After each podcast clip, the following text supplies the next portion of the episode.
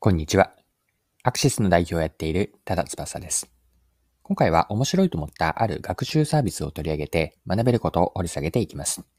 よかったら最後までぜひお付き合いください。よろしくお願いします。はい。今回取り上げてご紹介をしたいのは学習サービスの物草です。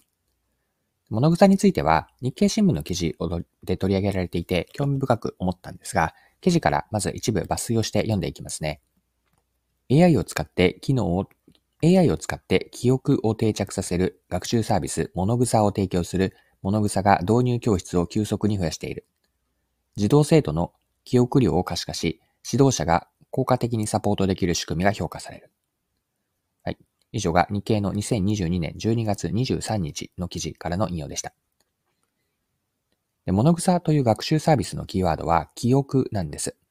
学習した内容を記憶するためにどういった仕組みにしているのか、続けて記事から読んでいきます。スマートフォンやタブレットを使用し、利用者が出題される問題に答えると、その正誤情報や回答結果によって AI が記憶の有無を判断。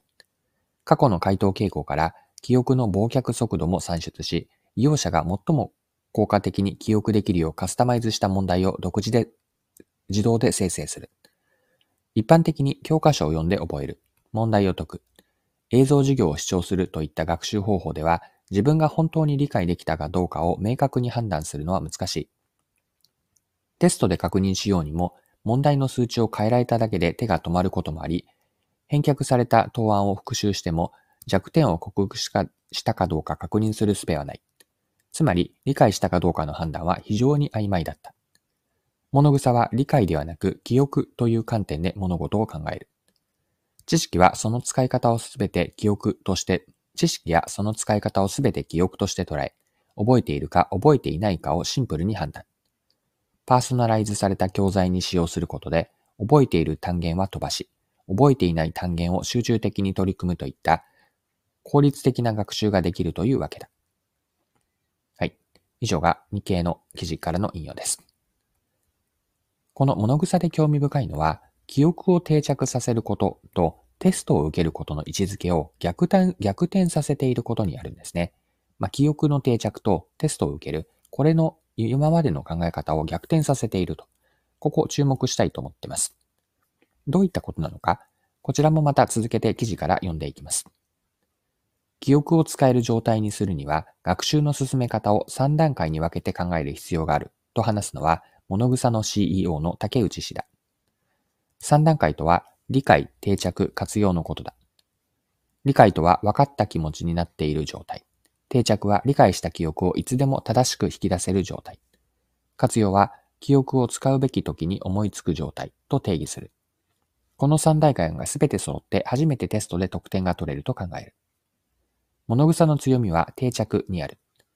解いて覚えるというコンセプトのもと、問題を解かせることではなく、記憶を思い出す作業を定着させるのが目的だ。思い出すことを繰り返した方が、答えを、ま、眺めているよりも長期記憶化しやすいと言われる。覚えてテストするよりは、テストで覚えていく感覚が理想。記憶の定着をサポートすることで、必要なタイミングで活用しやすく、得点力アップにつながる。はい。ここまでが記事です。記憶をすることとテストを受ける、この記憶とテストについて、一般的な認識と物草の捉え方を比べてみると、違いってよくわかるんです。捉え方の違い、まず一般的な認識というのは、しっかりと記憶をしてテストを受けると。つまり、テストで良い点数を取るために記憶をする。これが一般的な認識なんです。それに対して物草は、テストをすることで記憶を定着させると。まあ、記憶をするためにテストを受けるという位置づけになっているんです。記憶とテストの主従関係を入れ替えて、手段と目的の逆転をしている。ここ面白いと思いました。はい。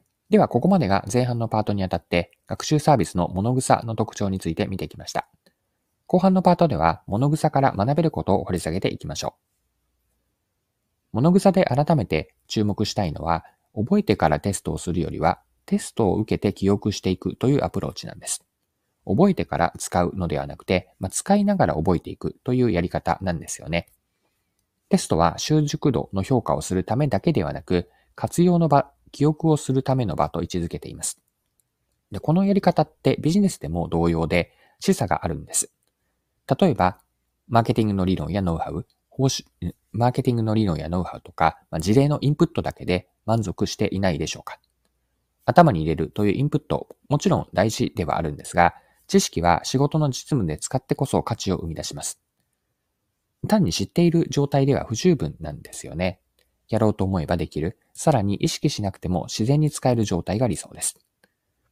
で、もう一つ着想を広げると PDCA にも示唆があります。この PDCA、ビジネスで有名なフレームなわけなんですが、物草の仕組みというのは PDCA をうまく回す方法としてもヒントがあります。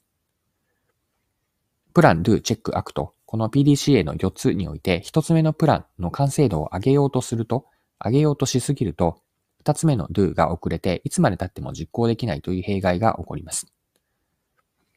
物草のテストをしながら覚えていくというアプローチは、ある程度できたプランは並行して do をやりながら磨き上げていくということを意味するんですよね。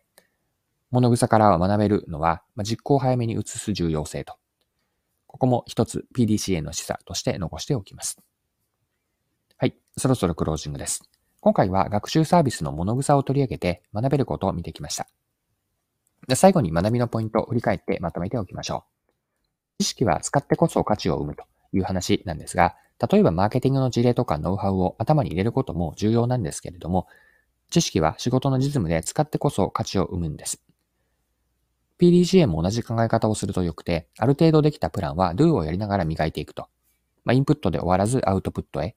また、計画や仮説というのは立てたら早めに実行に移すこと。この重要性を物草は教えてくれます。はい。今回も貴重なお時間を使って最後までお付き合いいただきありがとうございました。それでは今日も素敵な一日にしていきましょう。